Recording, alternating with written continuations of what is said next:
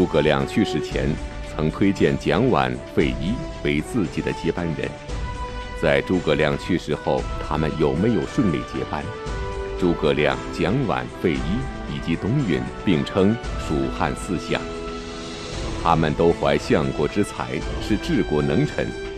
那董允是个怎么样的人？为什么诸葛亮的接班人选中没有他？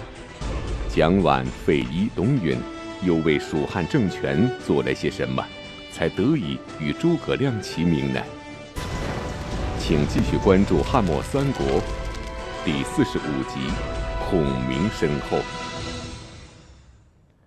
前面呢，咱们讲吴国自从开国皇帝大帝孙权死后，国家政事啊经历一段很不稳定的时代。其实呢，不单是在这个吴国，就是在这个魏蜀两国呀，也发生着权力的更替，只不过是相比于曹魏和东吴的血腥。蜀汉的这个权力交接啊比较温和。那么，在这个诸葛亮活着的时候啊，蜀汉无论大事小情都是他一个人说了算啊。而且我们前面也讲过，诸葛亮这个人呢，哎，小心谨慎，事必躬亲，勤于理政啊，什么事儿他都管啊，甚至他自己这个核对这个账本啊，什么这个这个户口登记册，这这他都自己干。那么他死了之后，这个谁来管事儿呢？当时这个魏、蜀、吴三国都在关心这个问题。诸葛亮一死啊，蜀汉就算是彻底进入到了后孔明时代。这个时候，其实后主刘禅年纪已经不小了，早就到了杀人要负刑事责任的这个这个年岁了。但是呢，因为在诸葛亮时代。他过惯了甩手掌柜的日子，那被这个诸葛亮啊给惯坏了，所以他对这个政事没有丝毫的兴趣，就喜欢这吃喝玩乐。现在相父没了咋办？没关系，相父呢已经替我找好了他的接班人，咱就萧规曹随，按照他说的办。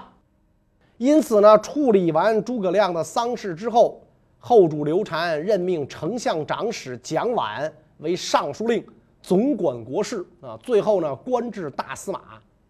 所以这个实际上，这个蒋琬啊，就成了诸葛亮死后蜀汉百官之首。蒋琬早在这个刘备还在荆襄一带的时候啊，就开始跟着刘备混了啊。如果说这个关羽、张飞是老红军。那么蒋琬跟诸葛亮呢，就都是老八路出身，俩人呢同属荆襄集团。蒋琬跟随刘备入蜀之后，当了个芝麻绿豆大的小官儿。他可能呢是觉得这个官儿太小，不能发挥自己的能量，所以对这个工作呀就不是特别认真啊，有点这个消极怠工。有一天呢，正好赶上老板就是刘备。到这个蒋琬的这个地盘上呢，视察工作，一看蒋琬重视不理，时有沉醉啊，什么事儿都一推六二五，根本不管。当时又喝高了，大怒，就想把这个蒋琬给杀了啊！这蒋琬也真是死催的，一把手来视察工作，你假招的你也得弄点儿啊，是吧？弄虚作假，你得拉拉点人，欢迎欢迎，热烈欢迎，你得干这个呀。结果整成这么个德行，太冒傻气了。所以诸葛亮啊，赶紧给这个蒋琬求情，跟刘备讲啊，说蒋琬是国家栋梁之才，而非平庸之辈。他推行政务，都是以安定百姓为根本，他不会做表面功夫来敷衍您。所以您来了之后，没有净水坡街、黄土垫道，老百姓也没上街举花，这是很正常的。希望主公您能再三考虑。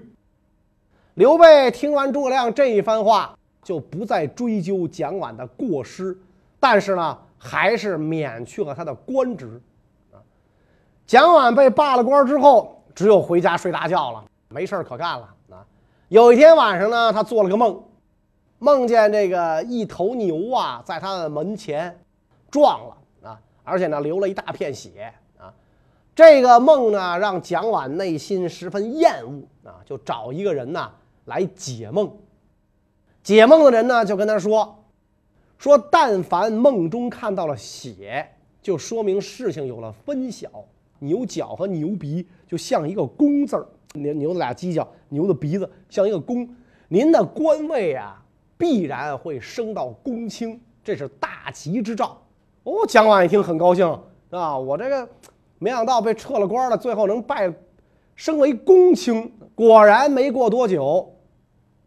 蒋琬当上了县令，后来一路升职。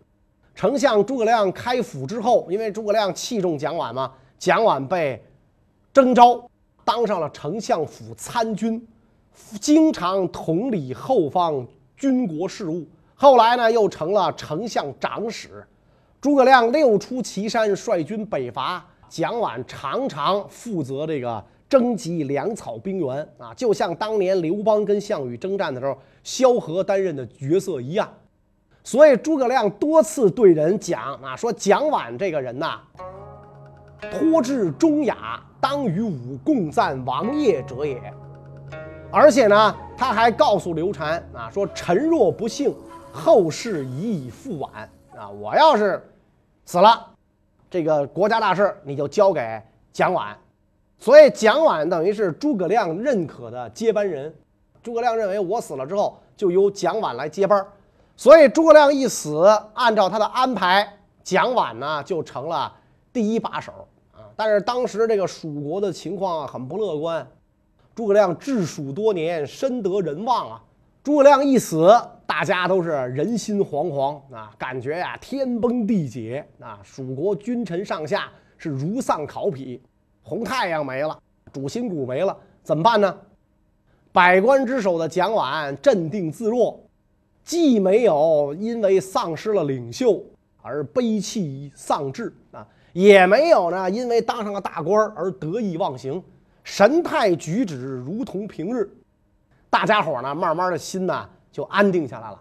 没有了伟大、光荣、正确的丞相，咱们日子可以照样过。那地球没了谁都转。蒋琬不负诸葛亮重托，在诸葛亮去世后迅速安定了蜀汉民心。然而，朝廷内部仍然有人对蒋琬主政不满，老臣杨仪甚至后悔当初没有投奔魏国。究竟杨仪为什么会如此反对蒋琬？蒋琬又会如何对待反对他的人呢？蒋琬呐，为人十分的宽厚。当时有一个这个。蜀元叫杨戏啊，这个人性情孤傲。蒋琬跟他交谈的时候呢，他经常不应答啊，也不知道真没听见还是装没听见。所以有个人呢，陷害杨戏，就说杨戏，您看，故意不回答您的问话，轻慢上司，太过分了，得处分他。蒋琬并没有理睬，这点小事儿值当处分的吗？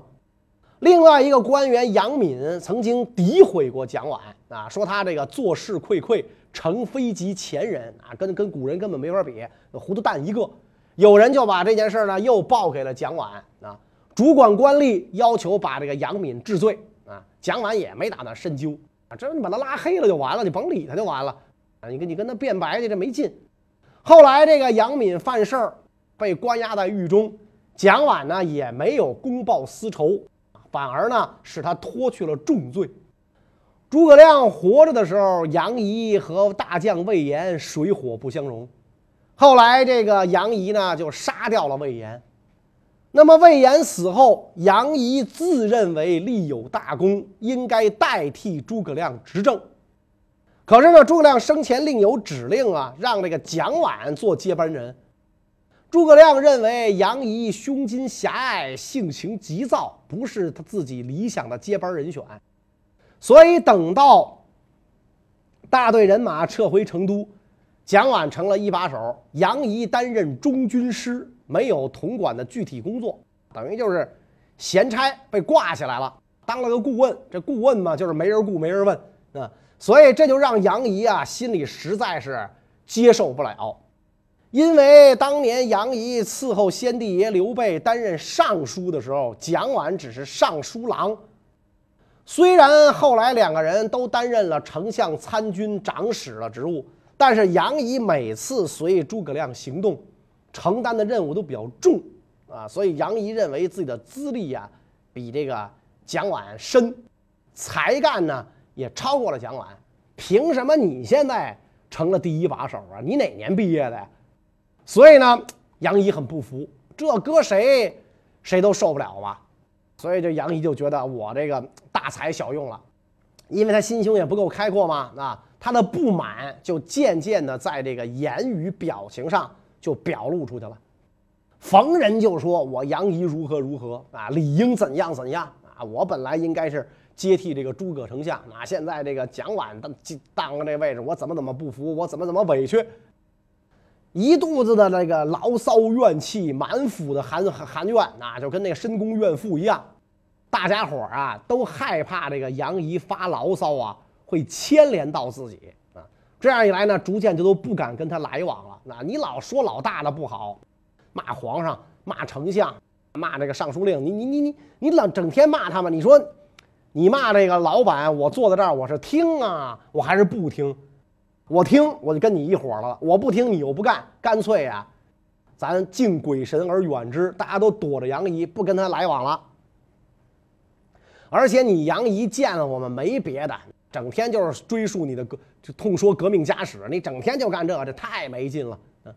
有一天后军师费祎去安慰杨仪啊，杨仪是中军师嘛，费祎去安慰他，杨仪呢就对费祎发泄自己心中的怨恨。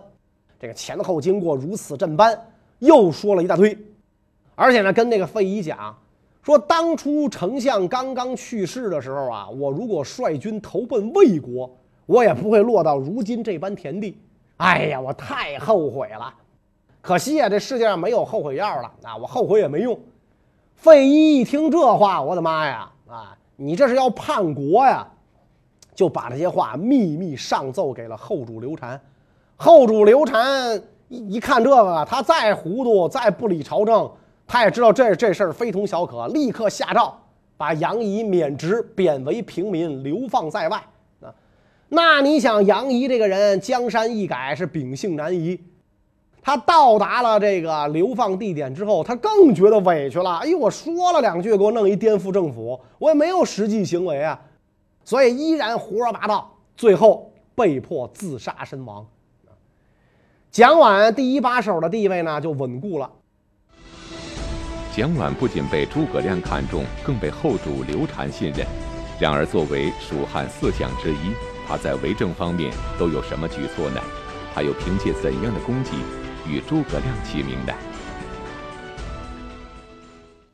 蒋琬为政啊，追随这个诸葛孔明啊，这个完全有诸葛遗风。明察善断，循法治国，不喜阿顺，不听谗毁，所以群臣乐服，乐于效命。他又能发现人才，这个不拘一格的使用人才，所以诸葛亮虽然故去，但是蜀汉政治呢没有太大的变动。对内，这个蒋琬沿用诸葛亮的治国方略；对外也沿袭老丞相的办法，联吴抗魏，北伐中原。公元二百三十八年，魏国权臣司马懿率军讨伐辽东公孙渊，后主刘禅诏令蒋琬率兵进驻汉中，等待时机，跟孙吴夹击魏国。蒋琬在汉中驻军一驻就是六年，魏军不敢来犯，而且呢，在此期期间，蒋琬多次命令大将姜维率偏师西进，采取了一种进攻的姿态。但是呢，收效不大啊，所以蒋琬就费尽心思，看来这个呃一路进兵啊不够，不如水陆夹击，想从这个水路进攻。那他认为这个诸葛亮生前之所以六出祁山都失败，就是因为呢，出兵秦川道路艰险，来往不便，不如沿汉水东下进攻魏国的魏兴、上庸二郡。于是大造舟船，就准备出兵啊！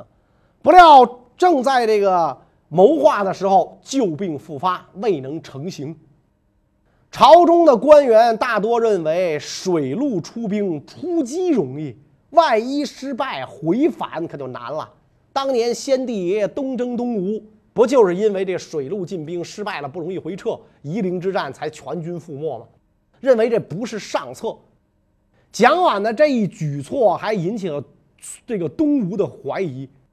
东吴很多大臣都认为蒋琬打造水军意在东吴，幸好孙权比较相信蜀汉，力排众议，事儿没闹大。但是由于这个蒋琬长期患病，熬到公元二百四十六年，终于病逝。蒋琬北伐虽然无功啊，但是蒋琬在才能远不如诸葛亮的情况下，沿用诸葛亮的成规，以静治国，注意选拔人才，用人之长，兼之气量宽宏，心存大局，所以使蜀汉在失去诸葛亮之后。仍然维持了稳定的政治局面。蜀国一共存在了四十三年，诸葛亮实际上是活活了十，在蜀国建国后十三年他就去世了，后三十年都是靠别人支撑下来的啊！因为《三国演义》里边在诸葛亮一死就不能往下写了，不是说诸葛亮一死就完了，不是这么回事啊！而且呢，由于蒋琬的惨淡经营，使得蜀汉的国力啊还有了很大的增强啊，等于在诸葛亮身后。蒋琬治蜀又治了十几年。蒋琬病逝后，按照诸葛亮的遗愿，蜀汉政治的第一把手便由费祎接任。然而，这个费祎又是怎样的人？他为什么能够得到诸葛亮的赏识，并委以重任呢？费祎年轻的时候跟一个叫董允的，在蜀中都是名闻遐迩的名士。董允的爹呢，认为他们俩人优劣难分。有一次，董允跟费祎一块儿呢去参加一个葬礼，董允的爹就给了他们一辆简陋的车架。董允觉得这个很羞耻啊，上人家参加葬礼去，那开这么个破车，人家全都是奔驰、这个奥迪、劳斯莱斯，我弄一奥拓，你这玩意儿，所以神色不安。只有费祎安然自若。所以，董允的爹董和知道之后，就认为这个费祎啊，在德行方面优于自己的儿子啊。刘备立太子的时候，费祎和董允都是太子刘禅的属官，等于就变成了太子党的成员了。但是费祎呢，不光是靠着太子党的身份上的台，他的才学机变很被诸葛亮所赏识啊。费祎多次出使吴国啊。前面咱们讲过，吴大帝孙权是个什么性格？这哥们儿有的时候挺二的，那你像和大臣堵门斗气是吧？挺二的，而且还经常喝醉。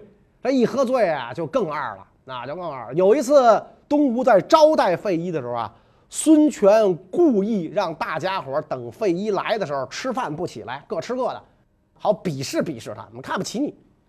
等这费祎来的时候，孙权和这个大臣们都在吃饭。孙权停下吃饭来迎接，但是大臣们呢埋头吃个不停，不但没人搭理费祎，甚至连抬头的都没有，光顾了眼前这盘菜了。所以这其实是很不礼貌的行为。费祎一看，说有凤凰飞来了，麒麟都懂得吐哺停食，这就指着孙权，你们头都不吃了，抬头来礼貌的待我，奈何驴子、骡子无知。就知道吃啊，所以你们这帮人就是一帮驴，一帮骡子，把把这个这个吴国大臣骂了个溜够。到了这个公元二百四十四年，魏军大举攻蜀啊，刘禅派遣时任大将军的费祎率领各军救援汉中。费祎将要出发的时候呢，这个有有这个部下呀来送别，俩人就一块下围棋。当时战地文书一个接一个的送到，士兵和战马都已披挂铠甲，出动的这个命令啊已经下达了。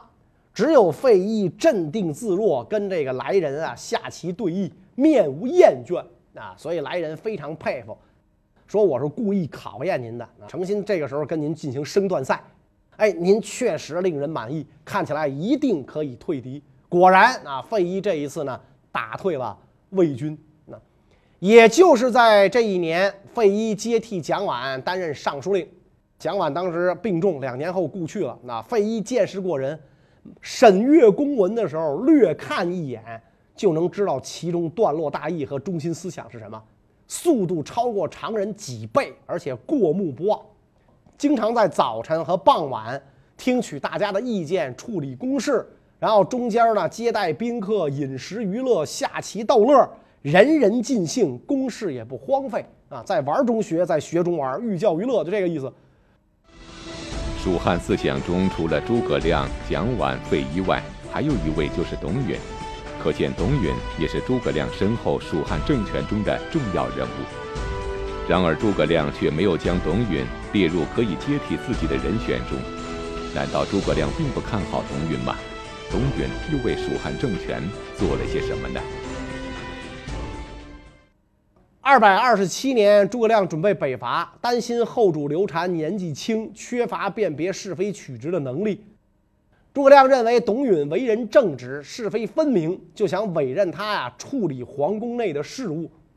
所以，这个诸葛亮在《出师表》中多次提到这个费祎、董允的名字，希望这个刘禅听他们的意见。诸葛亮出师之后，就任命董允担任侍中，兼领虎贲中郎将，统帅宫中的宿卫亲兵。董允为人恪守正直，从来不高高在上，总是礼贤下士。有一次跟费祎、中典军胡济约定时间游宴，车驾都已经准备好了，而郎中董辉前来拜见啊，董允马上停下来接待他。董辉当时年少官微啊，这个一见董允为他这个下臣操劳，甚为不安，请求离去啊，您您您还要赴这个大臣的宴会，我就改日再来。董允不答应。说本来出行的目的就是要跟志同道合之人游玩畅谈，现在君屈己来见，刚要一起好好说说话，却要舍掉这次会谈去参加宴会，这不合适。于是呢，就跟这费祎说：“我啊不去游玩了，我跟这董辉，我们俩好好聊聊。”董允经常敢于匡正刘禅的不当行为，刘禅。跟所有皇帝一样啊！你看他傻啊，分什么事儿？有一件事儿不傻，干嘛呢？选美女，要选民间的美女，充实后宫啊，穿妹子漂亮嘛。从那从不知道那个时代是不是就这样？这也是全部皇帝的共同爱好。董允说：“古者天子后妃之数不过十二，今贫强已聚，不宜增益。你老婆早就够了，不能再添了。”刘禅也无可奈何啊！刘禅他不是暴君，他是个昏君，所以胆儿也比较小。此后呢，就变得更加畏惧董允。当时诸葛亮北伐在外，蒋琬负责处理丞相府职务，董允负责在宫中匡扶君主，共同保持后蜀汉的稳定。等到刘禅渐渐长大，宠爱宦官黄皓，黄皓更加想擅权专政。但是董允每每正言厉色匡谏刘禅，而且多次责备黄皓，黄皓十分惧怕董允，始终不敢为非作歹。所以这个董允活着的时候，黄皓的位子啊就当到个黄门丞啊。所以讲啊，这个董允最大的功绩在于匡主护国，让这个蜀汉后主刘禅不至于胡来。这个。诸葛亮的时候，蒋琬、费祎、董允共同努力，所以使蜀人以诸葛亮、蒋琬、费祎及允为四相，这四位都是了不起的人才。可惜的是呢，在蒋琬去世后不久，董允也去世了，所以蜀汉就变成了费祎独撑政局。费祎德才兼备，由他执掌国事，蜀汉政权本应有很好的发展。然而，在费祎主政期间，他却犯了一个重大错误，为蜀汉政权的灭亡埋下了祸根。更为不幸的是，不久后费祎就被刺杀了。那么，是谁要置费祎于死地？费祎又究竟犯下了什么样的大错呢？这个费祎啊，虽然处理政事很有能力，但是呢，在这个选拔人才方面，看人看走了眼了啊。董允死后，费祎选用这个陈祗接替这个董允呢，担任侍中啊。陈祗虽然长得端庄威严、多才多艺，但是呢，他很有心计啊。费祎认为他是贤能，越级提拔任用，但是陈祗却迅速地跟后主宠爱的宦官黄浩内外勾结啊。由于陈祗的推荐，黄浩开以开始参与政事，并且多次升迁，最后官至中常侍啊。我们讲那个东汉末年汉灵帝、汉桓帝的时候。这个十常侍作乱，就是这就是这帮中常侍。黄浩操弄权柄，最后啊断送了蜀国。公元这个二百五十一年，费祎回到成都，但是有一个风水大师跟他讲说，都城里啊没有宰相的位置啊，所以这个费祎只好向北驻扎在外。那看来这当官的都爱听大师的话，这一驻扎在外，就不在朝廷身边了。等于皇帝和这个后主跟黄浩这帮人的胡来，费祎就无力约束啊！而且费祎很快也死于一场谋杀，一直到今天，主谋的是谁都是个悬案啊！公元二百五十二年，蜀将姜维俘获了魏将郭循，蜀汉任命郭循为左将军，但是郭循呢却想这个借机刺杀蜀后主。给皇上拜寿的时候，他每一次都往前蹭，想干掉皇上，但是呢没能成功。郭循刺杀刘禅，虽然没有达到目的，但是呢干了另外一件大事儿啊！二百五十三年正月初一，大将军费祎和帐下中众将在驻地汉寿大聚会，郭循当天也在座啊。费祎在酒宴上喝多了，喝高了，郭循突然暴起，刺杀了费祎。所以关于这个费祎的死。凶手没说是郭循，主使是谁有很大的疑问。有人说是魏国，有人说是姜维。但是你想啊，费祎这么大的这个干部被杀了，魏国过了很长时间才给了郭循名分，而且呢，这个把郭循的名字都写错了。所以有人说这事儿跟魏国啊没关系。如果真是魏国指使的，应该立刻就封赏郭循。把敌国的宰相给干掉了，所以有人说呀，郭循的幕后指使是姜维啊，因为这个刺客是姜维收的降将，而且姜维对费祎啊长时期的不满意，为什么呢？因为费祎属于鸽派，姜维是鹰派，姜维就主张北伐中原，继承丞相遗志，这费祎主张保境安民，先壮大自己的实力。姜维为了实现自己的主张，很有可能要想方设法取费祎为为而代之。当然了，公元二百五十三年到现在，过去一千八百多年了，这更是一件历史悬案，无从考证啊。所以费祎主政的时候啊，呃，蜀汉对外没有大规模战争，使得蜀汉得以休养生息，积聚了一些国力。可惜费祎一被刺，一切就化为飞烟，蜀汉的内政外交都发生了极大的变化，导致十年之后。蜀汉就灭亡了啊！那么这一切到底是怎么发生的呢？关于这个问题呢，我们下一讲再讲。谢谢大家。